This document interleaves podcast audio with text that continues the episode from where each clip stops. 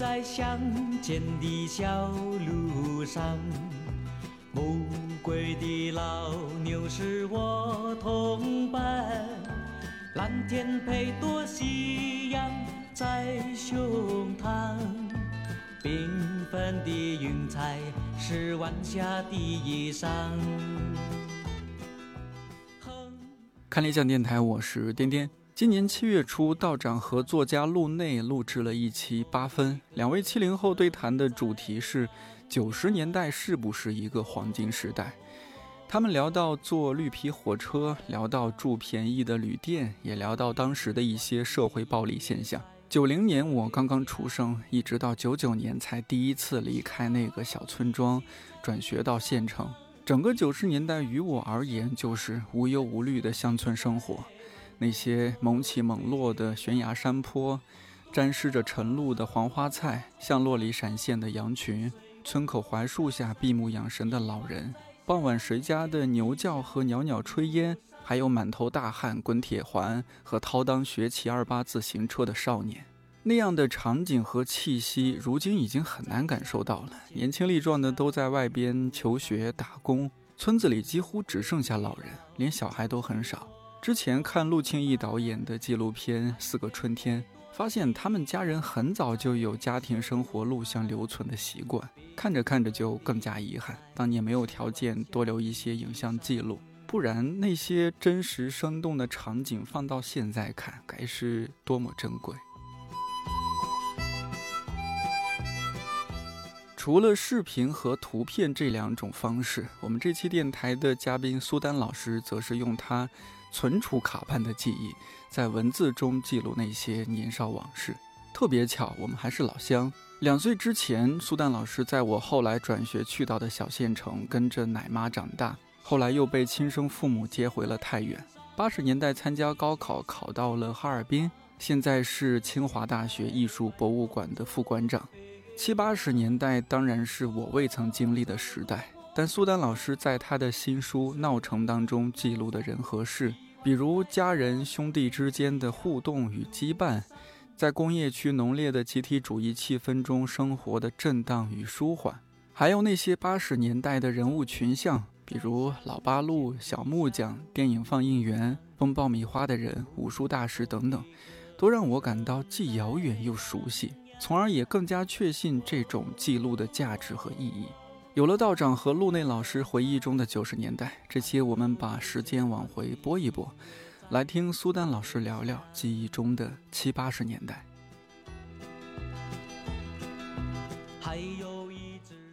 怎么样？就是前几个月您有回，最近比如说有没有回太原啊什么？我不知道您现在长居北京吗？还是长居北京？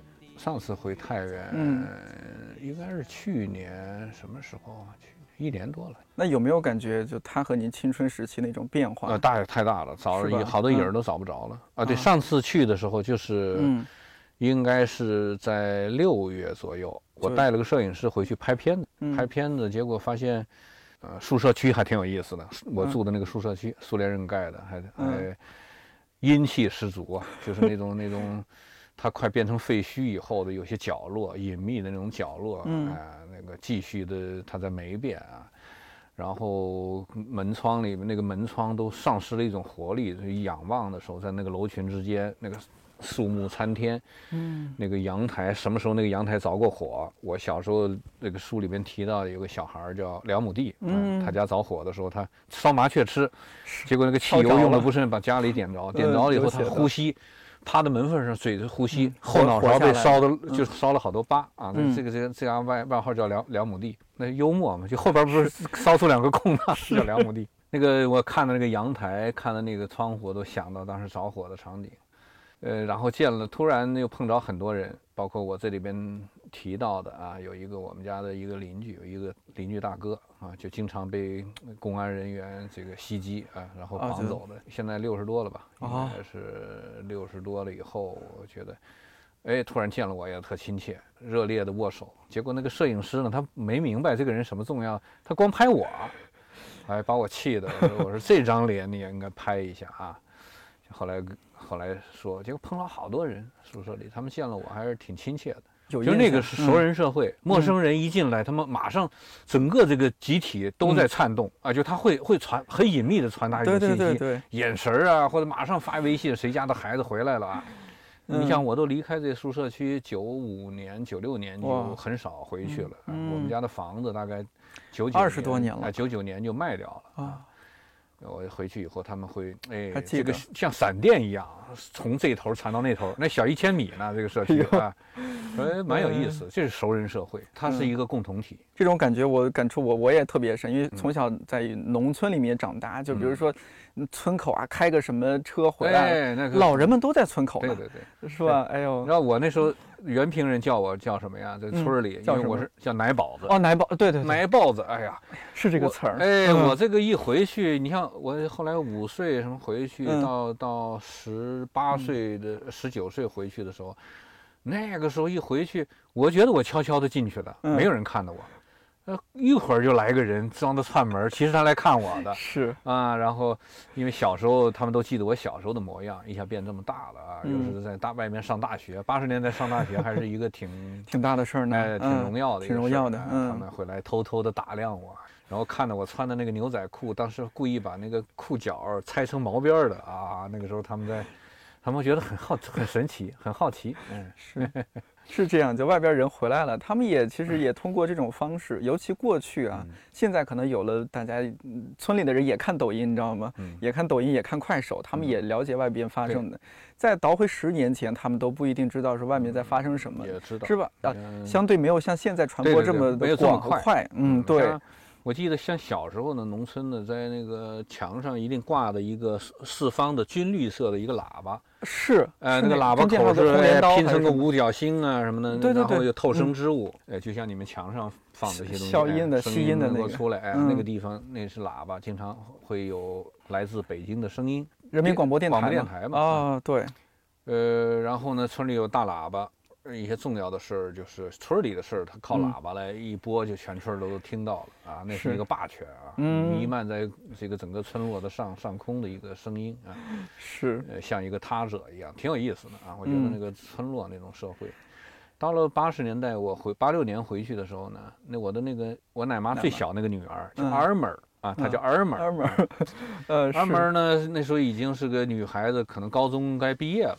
他唱的歌都是当时那个周峰唱的那个《深圳夜色》，唱的这种啊，就晚风吹过来，靡靡之音啊，清凉。深圳的夜色都 哎，就看那时候就是你看，八几年是深圳大发展的时候，其实这些偏僻的村落，他们也了解这些事儿，对，啊，他们觉得很时髦，嗯，对，来来跟着这些歌星在唱歌。当年是就逐渐的，那时候卡卡带啊什么就传过来了，那时候能能够买到那些磁带。嗯，最有意思的我那个放羊的那个三哥。啊，从小我特别喜欢跟他玩，他看我看的最多。后来是那个就奶妈那边的，哎，奶妈的三儿子啊，三个儿子。呃，然后他在放羊，他就初中就跟着羊老羊倌去放羊，然后就经常不在家，我就跟他闹了两次去跟他一一起放羊。放羊那时候挺危险的，是带着狼狗在冬天在要卧地。当年是有狼的，哎，有狼，那边狼挺多的，就是会在地里边呢，大家住下以后把铺盖卷铺开。然后呢，羊群就在那个地方吃饭，然后他们拉的那个粪便就到地里，对土地的肥沃是有帮助。对，羊倌们就在被子里睡觉，狼狗就巡视啊，一般都要带好几条狼狗。呃，那个那个，我记得八六年回去的时候，我那个这个奶奶三哥啊，他已经开始喝啤酒了。哦，哎呀，搞得我奶茶的很，你喝那个东西多难喝，像马尿一样，就说他用用那个原原品话说他，是说这个钱买麻花多好啊，麻花是老人们的记忆，油炸的这种东西，哎，那个卖麻花的会挎个篮子，嗯，然后那个呃骑个自行车在那个村里游走啊，他们就买那个东西，篮子都因为常年放麻花都油的不得了，嗯，对对，六条边六条边的是。那个时候已经是沧桑巨变了。小时候那溪水下来的妇女们在那个地方洗衣服。洗衣服。我跟我奶妈说，我将来当了公安局局长，开个吉普车来接你，全村人都笑。妇女啊，觉得 是吧？我后来那个八六年回去的时候，那个溪水已经变成水库了，他们修起水库了。嗯。修起水库，年轻人的时候就去，经常拿那个炸鱼。石灰灌在酒瓶子里，开始吃鱼了。嗯，过去那个这个北部家是不吃鱼的，不吃的。我们我到现在都不爱吃。哎，所以这是我觉得变化啊，这每时每刻都在变啊。现在去可能水库也不一定有，变成地产了，有可能啊。整个那个可有可能高楼拔地，所以我我现在不敢回去。回去过去那个村落可能也破败的一塌糊涂，可能原住民也都没了。那个院子我看了，后来他们发那个照片，那院子蒿草长了这个快一人高，屋顶那个瓦的那个船子那个呃领子还在啊，领条还在，瓦已经残破啊，然后整个的窗户都掉了，那格扇还在，哎呦，看得痛心。然后那棵枣树还在。啊，枣树因为它长得高啊，比那野草长得高，所以它还能争取到阳光。其他就都变了，这就是乡村的败落啊。乡村的败落呢，跟我这本书其实透露出的某一种情绪是有关的啊，无法挽回，是吧？撕裂的就是你要有乡村记忆的这种东西，你永远回不去了啊。因为这个这个东西，我觉得情感上撕裂挺厉害的。您是读大学离开太原哈？对，对，那基本二十岁之前的一些青春的记忆，大部分都在。啊，十十五年在太原，十五年在原平。我发现现在，呃，我我就想到个词儿，可能这词儿也不太对哈，就是我觉得我们现在是一种就是丰富的贫乏和精致的粗糙。嗯，就大家玩的东西看起来很多，哎，有手机，有 Pad，有电脑，有 Switch，有有 PS 四啊，或者怎么样的是吧？看起来很多，但是呢，总还是觉得少少了些什么更对，少了一个他的知识，其实都是二手的。对吧？嗯，我们那时候是一手的，我们那时候是是，嗯，我们就要跟自然玩啊，哎，啊，在也大广阔天地里乱疯跑啊，所以那个时候的孩子们爬树啊，爬到那最高的那树梢，到什么摘槐花到麦田里面找那个有一种你你应该知道，麦子发霉以后吃那个东西，就掰开以后已经灰白色的了，就吃那个特别好吃。哦，这个我真像粉一样的东西。哇，嗯，我们叫霉霉啊，小时候。哦，那个孩子们都到田里能自己找，抓了蚂蚱串起来就烧着就吃了啊。那个时候还有，当然也有吃麻雀的这是。嗯，有有有的鸡蛋家里鸡蛋紧张的，有的那个调皮的孩子掏完鸟，就是麻雀窝那个麻雀蛋摊的那个摊的那个鸡蛋就给做出来了。哎呀，哎。打酸枣，黄土高坡那个悬崖上到处都酸枣，都在都在悬崖那儿。我们那时候打酸枣打的疯，早上四五点就出去了，跑到那个深山里边，都军工厂藏到里边。那个军工厂呢，有时候它，它是在挖下去的一个呃那个峭壁下边，嗯，做窑洞做库房，是是。然后呢，峭壁上的那个那个果儿就非常大张了。哦，那我们那时候早上去了以后，都是那有的就腰上拴的绳子，从那个上面顺下去吧，还摘那个东西，太厉害了，太胆大了。那那个刺儿很厉害的，嗯，最后整个跑疯跑一天回来了，知道怎么走路，怎么认路。哎呦，方向感也是那时候培养的，我觉得。对对，穿过坟地的时候，哎呦，那还挺恐怖的。那个哭丧棒，有的上面还还插在那儿，还在啊。哎，小时候看那个哭丧棒，觉得瘆得慌。一个棒上面那个纸是碎的，白色。有有次看着在高粱地里看着两只鹰，好大的鹰啊，展翅在那，就是滑行。哦，哎呦，那是我第一次见那么大的，那么大的老鹰，就跟跟咱们平动物园看的那一样的那种。小时候您调皮捣蛋吗？啊，我我也我不是省油的灯，当然不是那种最调皮的那种，嗯，但是我鬼点的要多一些。就属于军师类别。哎，到了到了后期，就是到了小学的三四年级，就基本上这种这种路数就出来。因为那时候把《水浒》读了，哦、我知道智多星吴用很重要啊。排行第三还是第四？哎，我觉得宋江他虽然他的拳脚不如李逵、鲁智深啊、石勇啊什么什么这这这些人，石将军石勇威望啊，所以我觉得我就那时候就懂得义气很重要，在这个社会上，然后懂得智慧很重要啊，知道了这两点。那会儿看很多书吗？会不会家里有很多书？我家的书挺多的哦，因为我父亲爱读书。对。呃，但是后来呢，也是有时候家里就房子那么大嘛，也都就是卖当那个废纸卖掉了一些。哦。但是你像这个文革的时候呢，当时山西省的宣传部长，他的儿子在我父亲手下工作啊，姓郑。他父亲有很多好书，那时候高干嘛，他们有好书，他们有资源，所以那个朱可夫传就借 借到我家了。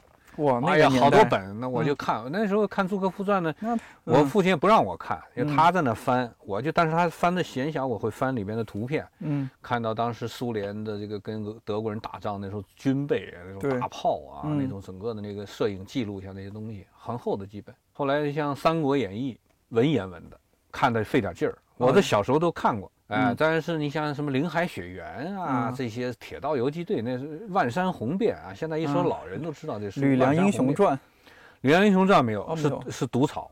哦啊，文革的时候是被被杀掉了这本书。哦，是文革的时候没有《吕梁英雄传》，后来改革开放以后，嗯，《吕梁英雄传》作为长篇广播，这个讲《吕梁英雄传》，因为那个时候《吕梁英雄传》里边并没有把地主描写的那么坏。而且地主怎么去拉拢农会的干部啊？用他那个什么呃，这个这个小老婆的姿色，这这里边呢，其实那个时候这个文革是不允许有这些东西的，哎，所以我们到了后来才知道《吕梁英雄传》、孟二愣啊这些人，嗯，讲的每天很生动。但是我那时候读的像革命的这些呃这个，还有一本，我觉得我我们家有一本是关于红军长征的老红军的口述史，讲战斗的。哦，这种。呃，这本书我现在都找不着了。呃，就谈战斗，全是战斗片段。嗯，呃，小时候反正就是阅读的里边，呃，我觉得《水浒》有意思，所以后来那个《水浒》呢，在投降派《水浒》的时候批判的时候出了连环画，我就对宋江好奇，我们家就不知道从哪儿给弄了弄了一套《水浒》上中下，我火速的就看完了。那时候父亲，我父亲晚上让我睡觉不让看的时候，我说那哇哇大哭啊，因为那个时候正好是。啊，看到第二部上中下中的时候，就是，呃，是那个韩涛和百胜将韩，就是徐宁，嗯，要打了。这，那徐宁不是那个勾连枪嘛，对对对，破他那个连环甲，连环甲，嗯，然后他的他带的那个两个副将啊，韩涛，百胜将韩涛，还有天目将那个彭彭启，彭启，哎，这这这两个人啊。就看到那个不让我看了，哇哇大哭，我就小 急得不得了。这种时候是吧？正要打呢。我觉得那个跟革命叙事完全两回事 啊。那是一个，呃，那是一个江湖叙事，哎，然后江湖和国家分庭抗礼，哎，描绘他描绘的个人描绘的比较生动。嗯，然后我觉得那个是跟那个我过去看的所有的小说不一样，所以特激动看。嗯。那你在周围小朋友里面应该算读书比较多的吧？那个时候当然了，我是给他们讲故事。是威望后来就有了，一帮都在抽烟，到他们家里边，一帮那个小那个一帮小混蛋在一起就玩儿。我去突然跟他们讲《水浒》，全安静了。呃，包括我们班也是，呃，我们那个班级小学小呃五年级的时候，呃呃四年级的时候，我那叫五班啊。嗯。五班呢是年级里面不太好管的一个班，总换班主任。哎，体育课给大家讲讲《水浒》，哎，讲的很生动，大家啊一帮就围着我，然后接着讲。哎呦，呃，接着讲，你就有砝码去要挟他们，是吧？然后哎，这个过程威望就建立起来。我因为这个书里边有几个人我没有写，觉得一直非常遗憾。嗯，有一些重要的事件，因为怕伤人的心嘛。这些人他们的家属啊，人都活着呢。其中有一个比我大一些的孩子，非常的文静啊，他们家他排行老三。老大老二是经常见，老大是个赌徒，老二呢长得很高大健壮，很正派啊，在工人里边很有威望。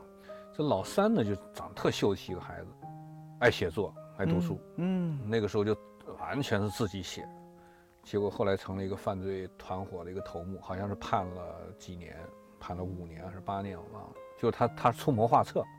就在那个团伙里，他出谋划策。这就是怎么转折的？这是哎，就看得非常安静的一个孩子，比我大应该大四到五岁吧。那个那个孩子，就这样的人挺多，在我们家那那块儿啊。呃，也有那冲在前面的那种啊，那个叱咤风云的。但是呢，你会发现也有安静的角落里有智慧的那种眼睛啊，但是就没用到正地儿啊，就是这这样的这种。它就是一个比较乱的年代，可能家长家长也忙着是吧，响应国家号召。国家号召。另外呢，就是说文革的时候的派性和武斗留下的遗患，就让人经常结伙。对。呃，所以我前两天看那个杨德昌拍的片子，就是那个《孤牛岭上少年少年杀人事件》。哎呀，我觉得太感，就是我的过去，而且我就特像杨德昌，就是这个这场闹剧和混乱过动荡过去以后。只有一个旁观者在场者用自己的眼睛记录下来我觉得我就是杨德昌。嗯，那您看就是阳光灿烂的日子不会有这种感受吗？呃，杨德昌是北京文化，跟我们那还有点区别。大院文化，但是呢，这个他们就描述的在那个像卢沟桥那个两波就六条的孩子和大院的孩子要呃决斗那段有点像。嗯，因为我们当时我们的天天打，我们不是说是一场，就天天和我们和那个铁路对面的有一个叫北格洞的啊，应应该是兵工厂的一个一帮孩子，天天打，打的年龄跨度大了，从小学可能四五年级的孩子到成人的工人，就是这整个的，就是有时候会冲进他们社区，然后他们又反冲锋，逃不掉的就被抓住了，抓住那打的挺厉害的。七十年代差不多。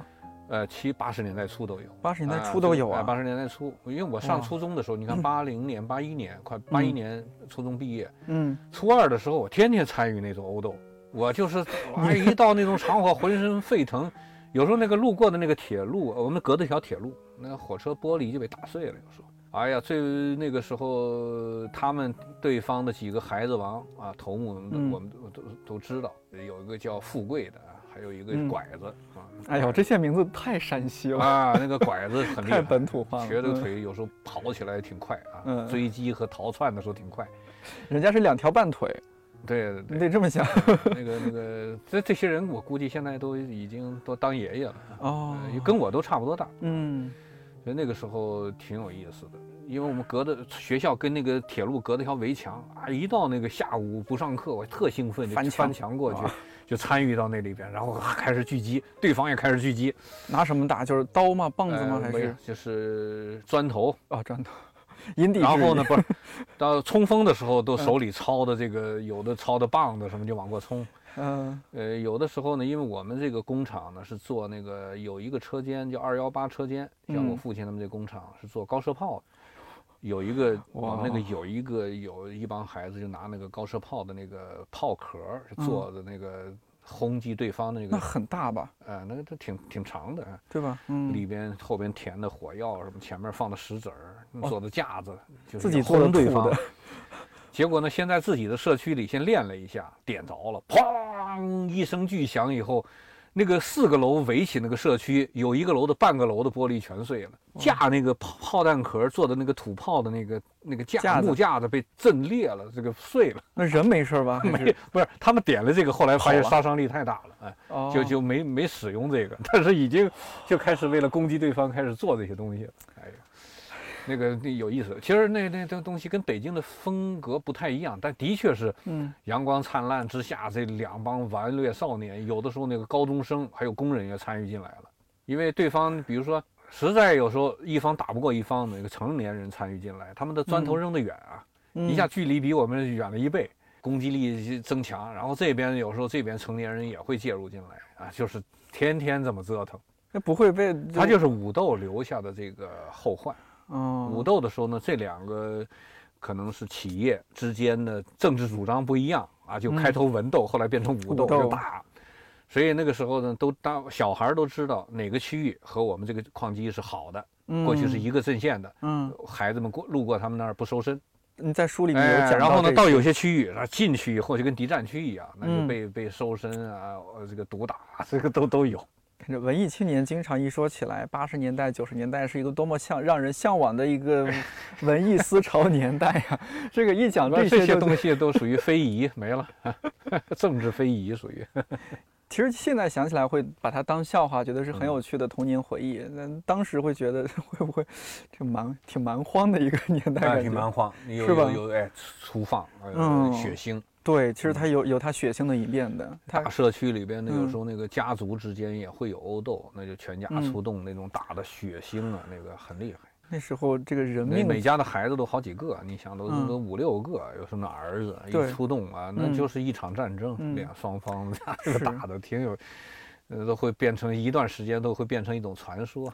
您家就是您和哥哥两个孩子是吧？这我家算少的。对我看到时候我还挺惊讶，因为您这一辈好多都是五六个孩子，最多的九个。我们的社区最多的是九个，所以那个他家那个老小叫九宝，呃，谁都不敢欺负他啊，因为知道他们家哥哥多，哥哥多，嗯。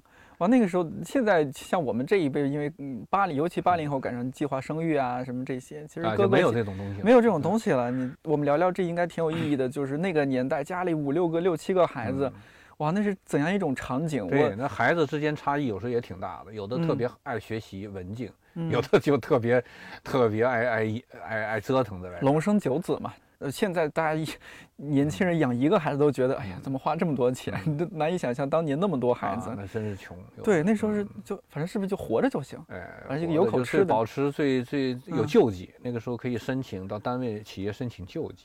哦，因为都有公家单位会给你一些救济，几十块钱。啊，几十块钱很重要。那一盒烟可能就更便宜。呃，最便宜的八分勤俭牌香烟。然后山西的有什么大光啊，这就算好好烟。哦，这更好一些的就是这种什么双头凤啊、礼花啊。我小时候攒烟盒攒了很多，哎，太可惜了。让家里边为了让我学习不让我攒，送人了。就那种硬纸盒，其实还挺 不是硬纸盒，软的，软的呀，软的把它展平了是吧？展平了，夹到书里。哎，我就是用一本《万山红遍》夹了满满的一本书的。我那烟盒都特珍贵，我是求爷爷告奶奶到各方去讨讨过来的。哦，这种。对，这个其实挺有历史价值的。就小时候，小时候攒糖纸、攒烟盒。对，因为这是美学啊，就是这个是个哎另外一个世界啊，很细腻。嗯，很快乐，很幸福。看完那个色彩变化也多，哎，看这个东西，哎呦，那就是一道风景，精神鸦片。有时候会带到学校让大家分享看啊，这糖纸。我有这个，你有那个，这哎，看了这个同同时，你脑子中想象的都是糖的甜蜜，哎。想的是香烟的那个那个金贵，哎，想的是这些，这可能还会衍生出一些。它跟对美学跟物质是勾连的。如果没有这个物质的诱惑，嗯，那时候的孩子不会走到美学的这个境地的。所以，我我觉得这两个东西这个配合挺有意思的。物质已经空了，但它的壳还留下，美丽的壳还还在啊。嗯，这个非常好玩的一个事儿。所以我那时候小时候画东西，乱画东西，就是二年级开始。跟一个邻居的孩子，我们家楼下邻居的孩子，嗯，学。后来那当然那后来那孩子呢，我跟他学的。我后来高考绕了一圈，又回到美术学院。他呃走向了深渊。最后的孩子啊，就感觉书里面讲讲到很多这种，其实可能孩子也不错，但是就逐渐就走错路了，走错路，误入歧途的这种特别特别多，特别多那时候也，你像我们那个。小时候也没有什么高考，都是准备是留在城里当工人，下乡当农，是吧？就是当知知识青年，要么就参军。嗯，参军的我的很多的伙伴，那个小学同学啊，参加老山，就像老山七九年打到八五年，嗯，越南那我的很多的同学后来参军是在老山前线啊，他们是作为预备队，都剃着光头准备上的那种，可能有的是上到前线的。我同班的好几个。有一个后来回到地方上开车，还跟我讲了好多故事。还有一个小时候跟我最好的叫大耳朵，大耳朵现在在太钢当工人呢。我们几十年没见了。我现在回去以后，小学同学聚会，我说我想把大耳朵找来，找不来。他就是老山回来以后，后来。八几年啊是在当地犯了一个很大的一个案子嘛，就是伤害警察嘛，最后最后判的可能因考虑到他是战士，英勇的战士，可能后来还是给他判了五年还是八年，嗯，没没多判，相对来说。那是小时候跟我特别好，就天天在一起，我带着他到我家偷吃我爸的那个猪耳朵。哎，一顿吃不了，剩下的放在那个橱里，我给它拿出来。嗯，猪耳朵切丝儿是吧？哎，切丝儿。哎呦，倒点香油啊，什么醋啊什么的。他的外号叫大耳朵，特好玩。给它吃吃猪耳朵的时候损他两句。那你那个年代猪耳朵这很奢侈了。哎，对对对，有点。我我们家因为我父亲工资还算比较高的，当时我父亲从六十年代就挣七十多嘛。哇，那太高了。哎，所以我家的生活还可以。嗯。哎，是特美好的记忆。但是有的时候呢，你现在怀念这些小时候的玩伴儿，真见了面以后，完全大家没有语言上的这个沟通。哎，因为他有他的生活的困境，是操心的事儿。哎，你有你的这个，你有你对过去的眷恋，对他们来讲早就忘得一干二净了，甚至说不愿意回顾。哦，您也会面临这个问题。尤其春节的时候，一想到要回到那个熟人社会，头疼。回去又得被七大姑八大姨催婚啊，对，可能他们还问说：“哎，这个你在做什么工作？”就给亲戚们解释你到底在做什么。不理解，特别难。哎，尤其你这个新事业啊，现在新媒体的这种这种方式，他们更不理解。然后你赚多少钱？哎呀，在北京那不得一年赚个几十万、上百万？他们想象的 北京成了个什么？你说？对对对，就是对北京，大家也都生活的很不容易。对，就是对于那个熟人社会，其实我们当然有我们的眷恋。也想回去，那里有那些童年的记忆、青春回忆，但是另一方面又觉得近乡情更切，这就是乡愁。呃，我记得我在大学毕业以后，毕业以后我留校当老师，就哈尔滨嘛？哎，原平那个村里，乡亲们就天天问我奶妈，你们还有没有联系了？听说你那个奶儿子现在可厉害了，出息了。哦，对，说是，哎，说他什么写了篇论文发表，人家给了多少钱？就那个数字越传越大，传的简直是到八十年代已经传的靠好像快上万了。你想那时候一个万元户的，对，那不得了，可能的，就是这个事儿就是滚雪球一样，就是它变成了一种神话。太可有，太有意思了，我觉得。嗯，那时候人他就是基本是就都务农，农活儿，或者是就村子里的话就农活儿，他就也其他没得聊的。嗯，你外部世界有有点什么事儿，就大家一方面是基于百分之可能五的事实加百分之九十五的想象。对，实际上是，所以他们就是一个是生活，一个是繁衍，这是最重要的。相亲，嗯，然后你会发现这个家庭的矛盾。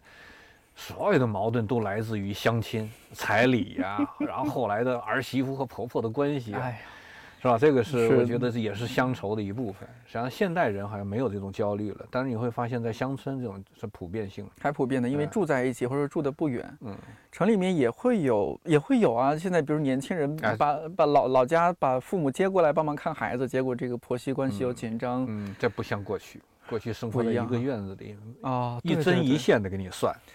不，虽然大家是一家人，但是一针一线的在算，老大怎么样，老二的媳妇怎么样，是吧？媳妇之间公平不公平？妯娌之间是吧？哎，这你这个老太太能不能摆平那些事儿啊？嗯，哎呀，很多。还有那时候我瞅见了，老太太那有几个元宝。啊，咱们得一定要弄到手，咱们得对老太太好点儿。对，就是之前可能对老太太不好，一发现有元宝，嗯，对，马上变脸。老太太要变得神秘点儿，所以那个时候会生前会得到比较好的待遇。所以那个时候就孝顺这个事儿啊，也是乡村里面很，乡村里是实际上挺很崇尚，但是也的确发生了很多不孝顺的事儿。是吧？我认为正是他强调这个，他也可能在这个环境上出问题。对，就虐待老人啊这些事儿呢也有，有冷的那种暴力，哎，有热的暴力都有。对，呃，所以那时候我记得八十年代有一个相声，就讲的那个老太太受虐待，就老太太穿的浑身的补丁，结果到换了一家人以后，那个人赡养她，她缺那家缺钱了，她就撕掉一块补丁，里面好多钱就出来了，有这么个故事。哎。哎，我觉得很符合，很有年代感，很符合那个年代。哎，有一个有这么一个相声，在八十年代的时候，哎，让听众们很开心听的。您怎么样看待您那个熟人社会？您的心态是怎么样？我现在觉得挺怀念那时候，只要你不仇恨就行，不要深陷其中。嗯，我觉得人在一起呢，就社会就是这样的一个。我们对社会的定义，其实更多的是从帮扶啊，呃，互相协作。其实社会的另外一个。就是必须人和人距离近了以后，它会产生矛盾。嗯，这是社会与生俱来建立了社会就自然带的，所以社会里的敌视是一直有的啊。就是过去只是说我们从主流的这个叙事回避这个东西，所以从事这个艺术研究以后呢，我就发现呢，其实艺术家身上有很强烈的这种反社会性，人身上都有。嗯，是，就是他一方面希望渴望得到辅助，一方面呢他又排斥，要关照自己。呃，其实呢，它是两个面都有的，呃，是一种反社会性，它不是反人类那个意思，实际上它是寻求一种远离社会的一种孤独感啊，人的身上或多或少是有，所以那个熟人社会那种紧密性呢，它一定会把这种东西呢压迫出来，它会产生一种抵触，而且利益会发生冲突。啊，对，在一个特定的一个空间里面，大家的利益，啊，比如说空间意识啊、物质意识啊，嗯，哎，就会有，有了以后嘛，这个必然的，这个就会出现一些矛盾，有的人就被困住了，困在这种矛盾里，困一生啊，一生的怨恨。哎，他有的人呢洒脱一点，像我这种挺挺好的，跳出来，跳出来以后觉得挺亲切的啊，就他这种互相的，我觉得互相的埋怨，我认为也是一种，呃，这个这个过去的这种社会的一种记忆，呃，挺有意思的。他就是这这就是你生命本身不就这样吗？啊，这是一种有温度的东西，啊，这温度有时候可能过烫啊，过什么，它它它它它是鲜活的东西。就不能苛求它是永远是温暖的，它也许带着一些伤害，但是兄弟之间都是这样，嗯，所以我觉得如何人变得豁达，其实就是要面对这些事。那可能我们这一代也需要经过一些成长或者多一些经历，可能会慢慢看开这些到底是怎么回事。现在后但是，有一部分它就消失了。基本上没有兄弟，兄弟之间的嫉妒，姐妹之间的这个争宠，它就不存在，就没有了。这个，哎呦，哎，这这东西也也不是什么好事儿，是吧？是啊，最后都是单独立的家庭，一个一个人，老人和孩子现在也不住在一起。我现在觉得那种老人和孩子住在一起的老少三代同堂真幸福。哎，我好羡慕。吵吵嚷嚷的在客厅里边，一会儿看那个台湾的电视，八十年代的还有电影，就那个依依，我也是杨德昌拍的。是的，是的，依依。哎呦，好亲切啊！那个老奶奶是那病危，在家里边这个陪护。嗯。然后这个什么，他的舅舅也住在这个房子里。是，哎呦，这种场景现在已经没有了，大家都独立了，都获得了一份安静，但是丧失了一种，丧失了一种人间的一种烟火气。哎，我们家四口人，四个地方，这是小时候从未想到的。小时候我以为未来的生活也像那些长辈或者说那些大人一样啊，也 还是在这个城市，大家每天见面一起吃饭，你上班的地方离你家很近，中午你回家吃个饭还能睡一觉再去上班。但完全不是，又觉得说哦，好像这种有一些距离的，又有时候也觉得挺好。你要真住在一起，天天可能是吧？我妈也面对冷言冷语，我妈也看我不顺眼。哎，再一个呢，就是说这个社会走向孤独以后，这种空间形态啊，它变成孤独。比如说独立的公寓、很小的户型、一个人独居、老人独居，呃，这个也可能是会对思想的进步会有帮助。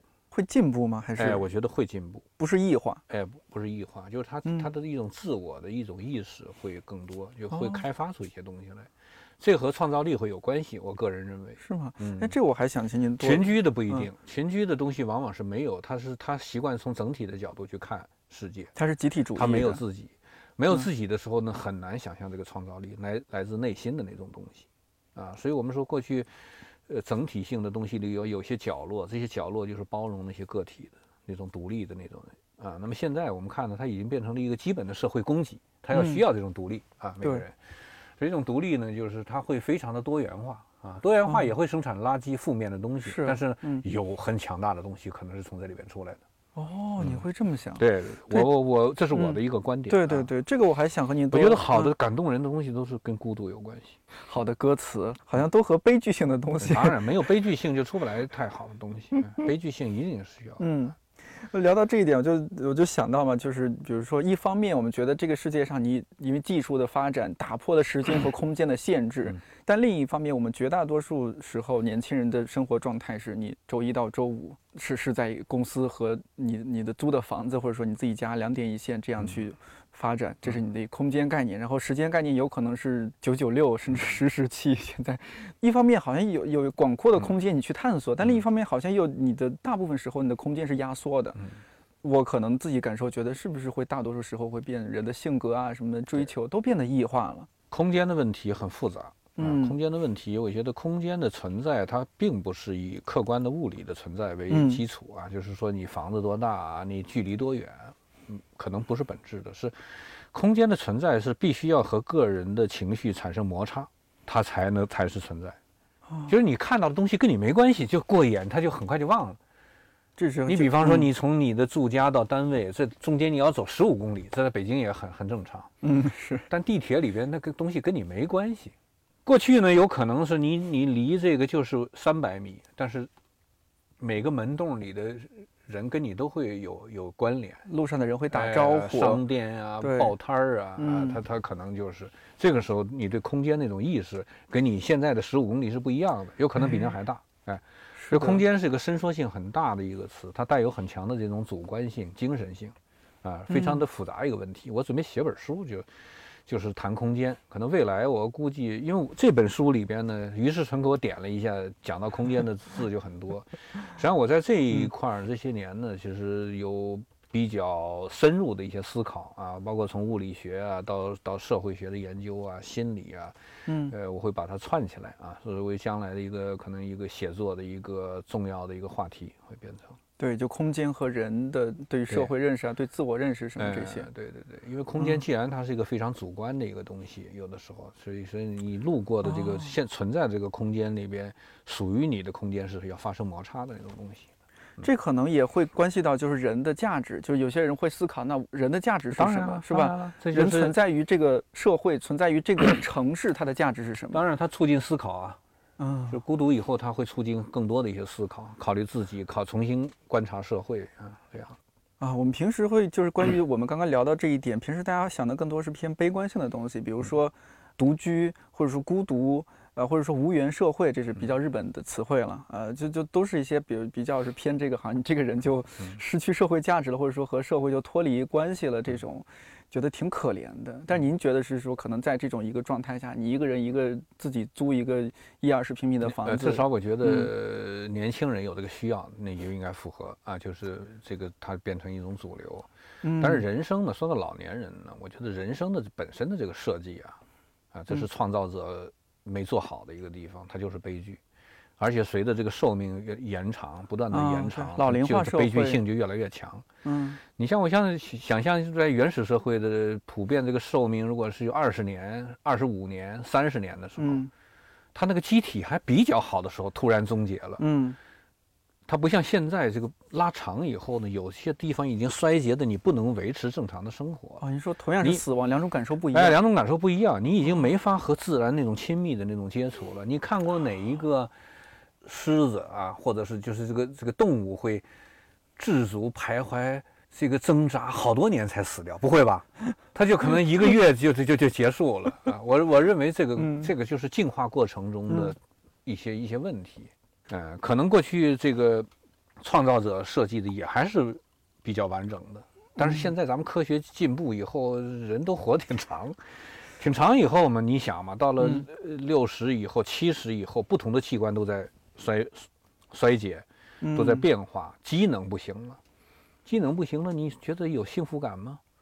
啊，那当然，哎，就是可能他就会打折，所以我觉得老人们的问题呢，老人们应该在一起。所以养老院啊，这种东西我觉得挺好。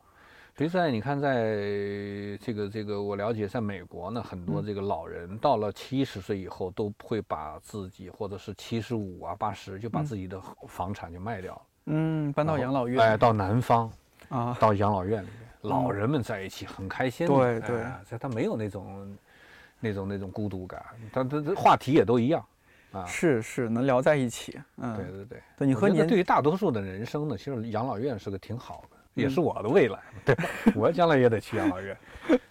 您研究空间啊，各方面会不会也算是您的研研究领域？啊，对对，这两年很多很多学生的题目都是养老院、老年的，这非常多。这两年每年的研究生啊、本科都有这种题目选选选项啊。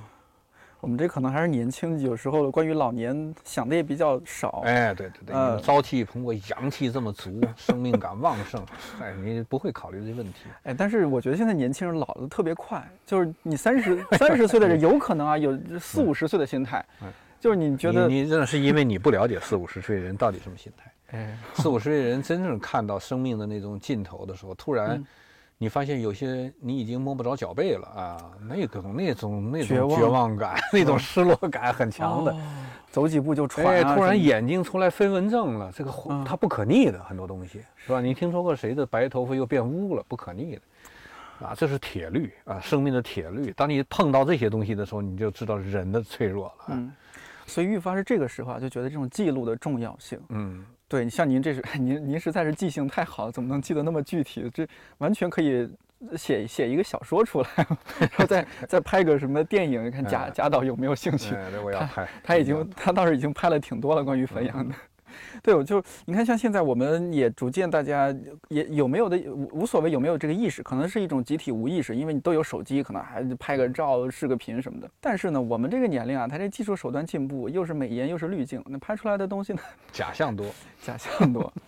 对啊，哎呦，您您在，我特别想听您多说一下，就是这种记录啊，真实记录它的重要意义在哪里？重要意义就是还是一个存在意识。你对真实和客观的判断，包括已经不存在的东西的判断，能够加重你对你当下的一个判断。所以，美国呢，在一五年有一个作家啊，他本身是插画师，写了一部很畅销的一本小说，就叫《Hair》。这个《Hair》的写法呢很特别，呃，所以一五年的时候呢，我在米兰，我们有一个叫有一个 Metaphysical Club，就是形而上俱乐部啊，它是由欧美的重要的艺术家和学者组成的。我是唯一一个亚洲人啊，参加这个，嗯，包括《时代周刊》的文化版的主编，包括那个蛇形画廊的那个艺术总监小汉斯啊，等等啊，多姆斯杂志的主编，全是这样。还有重要的一些建筑师、博物馆馆长。我们那年呢，有一个有一个论题，就是讨论他那本小说，就是美国这个作者夫妇俩就来了，嗯，来到了现场，就讲他这本书，三十年的时间写这本书，就起心动念到最后完成，这书的太特别了，因为他们过去呢，这家人呢是移民啊，就是从那个欧洲两百年前移到美国，所以就后来就建了这么一个木头房子。嗯，然后这个木头房子呢，就是他们家多少代人都住在这个房子里。他这本《Here》呢，这本书呢，就是讲这发生的故事，就是画的全是这个画面，一个画面里不同的出现的每个阶段的故事。嗯，比如他的曾曾曾祖父啊，这是曾祖父，他的爷爷，他的父亲，啊，他的多少个这是什么叔叔在里边的，啊，就是在这个空间里边，空间不动，但是人不停的动。我们为了他这本书讨论了两天啊，开了两天会，就在多姆斯学院啊，米兰的多姆斯学院，很多学者就谈到了啊，就是其实这个书的重要的意义，他在讲过去，现在就是 here 这个双关语，既是空间概念，嗯，又是一个哲学概念啊，哲学概念，又是个时间概念，here 其实讲的就对啊，此时此地嘛，此此时此地啊，这本书呢，当时在美国呢非常畅销。啊，所以就是那次把他们这个作者请过来了。我们刚刚说到这儿，那您觉得那年轻一代可以怎么样去更好的记录这个 here，或者说他可以怎么样为记录 here 做一些准备？哎呀，这个可能得靠提醒旁观者去提醒。嗯，比如有些艺术家的这个作品啊，可能会，呃，就是大家如果是其实就是喜欢这个艺术展的话呢，很多艺术作品还是会对人有帮助的，他会提提示你。嗯啊，时间、空间、人、社会，嗯，集体、个人，它会提示这最基本的东西。因为艺术作品要不在这个原点去去思考和创作，它就不可能好。所以我觉得经常去去画廊看一些有意思的作品，能促进你思考的东西。像您书里边的好多那个。配图，当然都是了不起的艺术家，但是呢又觉得恰到好处。对，配图就是有很好的这种作品，但是呢，因为是你是出版物嘛，它所以都是图像啊。呃，有更好的一些作品，比如咱们太原籍的艺术家叫史国瑞啊，这我的好朋友，他在纽约，现在他现在已经是国际上很重要的这个摄影摄影家了，就是基本上他重要的美国的重要的这个艺术机构都收藏他的作品。啊，他做的那个作品里边，呃，摄影他用针孔啊来拍，最重要的这个这个图片最打人的东西就是时间的概念，他有时间的概念在这个照片里边。比如他一张片子要拍十六个小时，十六个小时的时候呢，实际上人的行动是留不下任何的任何的痕迹。嗯，所以在他的那个纽约的那个工作室，我去过，啊，他在门上就开了个洞，他要拍拍他整个这个经过的那啊工作室外边整个这个场景。嗯。打开门以后，我们在里边乱走，没事儿，留不下痕迹。你留不下痕迹，你在历史里留不下痕迹。所以人得有多大的一个强大的一个东西，才能在历史里留下痕迹啊？啊！但是留下痕迹是其实是人生非常幸福的东西，这是意义。是啊，嗯，过去都是为这些伟大的人物是吧？著书立传，好像普通人更多的就是人多了就成数字了。嗯，现在好像我我我个人觉得，我们社会是更加关注普通人了，普通的职业，普通的行业。这是进步啊！对，这是人类文化的人类文明的一个重大的转变，就开始关注普通人。嗯，不是帝王将相的一个历史。对，对？这是人与人。所以说，言说历史啊，这题材呢，一就它也经过大，就普通人很重要。对，就是您您的研究方向是空间设计这一块吗？还是对？您觉得您您研究的领域，它是怎么样关注到人，怎么样去探索人的价值？就那当然很明显，就是现代主义之后的这个像建筑作品，呃，都更多的关注普通人。嗯，这是个姿态啊，尤其过去高高在上的那些建筑啊，大台阶消失了啊，然后亲和了啊，不再强调那种经典和威严了。更亲切的叙事，甚至说打破了既有的美学。你像像荷兰阿姆斯特丹的那个有一个建筑啊，前年我正好我还去了啊，那是 MVRDV 的一个一个机构做的一个大仓库改的，里面做了很多工作室在里面，他就每个工作室有自己的形象，如果那个建筑立面是乱七八糟的，但是很丰富，哎呀，很漂亮，就他这个理念，嗯，他不再用一种形式凌驾于所有的个体之上，他想给一个每一个个体在这个东西都有一个空间的话语权，嗯啊。这个表达权，我觉得这个就是这是就是理念，所以那个事务所呢，现在在国际上很强大的一个事务所，它代表了一个未来。对这种复杂性、多样性，这种对它的有它的空间和话语权，种平衡，对平衡，哎就是美学别成为一种霸权啊。嗯，你所谓的我们要追求这种啊，谁都不要说话啊，这个时候，我有一次在米兰看了一个合唱。就在多姆广场那个教堂前面合唱，那孩子们有高的、矮的、胖的、瘦的，穿的衣服也都不一样，合唱，但是声音真好听，都好是吧？嗯，对，那个时候你就觉得这个美好反衬下来，那个服装的不整齐更好，嗯。啊，这是今天的文化，在过去可能不是，哎呦，衣服它影响了美学，要整体声音是要听的啊，而且今天我们说能够大家能够合唱，这种在多样化里边达到了一种妥协。达到了一种共识，这是最高的境界，对吧？这是文明最高的境界。那么这个状态，我觉得就挺好，它都不一样，但是声音又很好。嗯，那么声音又很好的原因是他们在一起配合过，是吧？互相之间有配合，对，而且不同的声音，对对吧？你高音、这个对对，这个东西是不是说过于理想呢？我我倒觉得未必啊。其实你现在观察这个现代主义之后。呃，这个文明的发展实际上是它是有这种趋势啊，在建筑学上很明确，音乐上也是，对吧？嗯，今天的音乐就不再像，就像爵士乐这种东西，它不再像古典音乐那么追求秩序。其实它回到一个生命最根本的东西，嗯。啊，节奏，对对对，节奏。变化，嗯，然后场所的变化、心境的变化，会对你的东西会它有一个互动的过程。演奏的时候，乐手之间也有啊，这个钢琴和哎这个这个架子鼓啊，架子鼓和这个，它有每个人都会成为一个中心轮换啊，就 solo solo 啊，咱们会会亮相每个人。这音乐的也是这样的一一种一种形式在变化啊。那过去呢，就是说古典的时候，它肯定是要突出的几个乐章，线性的排布，哪个最重要，华彩最重要，感觉很理性。序曲，哎，它很理性。嗯。然后这个时候，它的旋律的变化要不要被别的东西破坏？然后在它基础上再分解，分解还能看到它影子，实际上又得到了二次强化。哎，这些东西呢，我认为呢，就是说，我们看到今天的东西呢，这种东西少。那是精致的，那是宫廷的，那个是很美好的东西，很经典的东西，人类文明重要的代表。它，但它是过去的啊。今天我们可以喜欢它，但你也要包容那种非常个人化的。对对，是这样。你这本书《闹城》，我觉得这个名字起得真好。当然，一方面是山西确实是有这个闹它什么的，对这种方言闹它，对什么都是闹。它这是一个包容的词，就像我们。比如说我我您来了，咱们录节目，哎，比如说要是用方言说啊，给苏老师闹点水，哎，闹上一杯水，对，闹上一杯。好茶，对 对对，呃，呃，您书里面描述的那个年代，其实它也是也是闹的，嗯，那到现在二零二零年，哇，更热闹了。像咱们录节目，今天中美之间，这是一个最重要的一个问题了。对，您觉得这个时代在越来越变好吗？以及您觉得今天的闹和过去这个闹有什么不一样？都差不多，差不多嘛。哎，就杨德昌的电影告诉我一个道理啊，就是他那个电影叙事的方式，就是说平行的中年人中年的焦虑，当他试图回到青年的时候，发现青年焦虑无处不在，就然后他尝试了一下，又退回去了。与此同时呢，还有当下的他的那个青，比如他的孩子正处在那种焦虑之中，他强调每每时每刻都都是有。啊，这就是人类的，就是社会的一种规律，啊，就是在纠结之中，啊，然后的缓慢的在进步。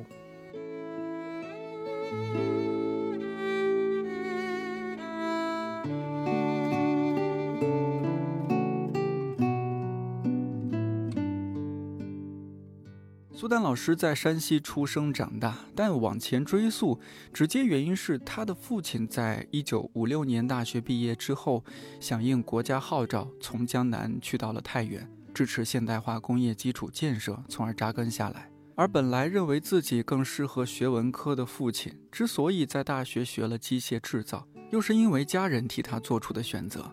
用苏丹老师的话说，这种选择反而使得父亲在那个动荡的年代里远离思想，避免了很多是非。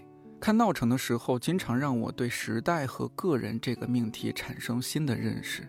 结合今年因为疫情发生的种种事情，这种认识又让我有了更多感慨和好奇。多年之后，那些被卷入其中的个体又会怎样回顾和回应如今的时代？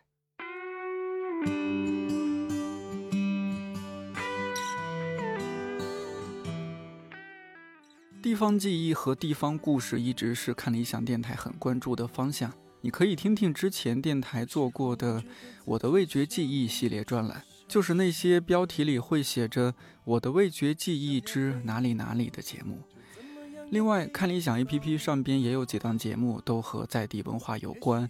比如我的同事郝运来采访制作的叙事性播客《边境故事：锐利的机会》，还有作家小宝和马家辉分别用方言演绎城市故事的两档节目《上海往事》和《香港野史》，也都很特别，一并推荐给你。好了，感谢你的收听，看理想电台，我是颠颠，祝你早安、午安、晚安，我们下周四再见。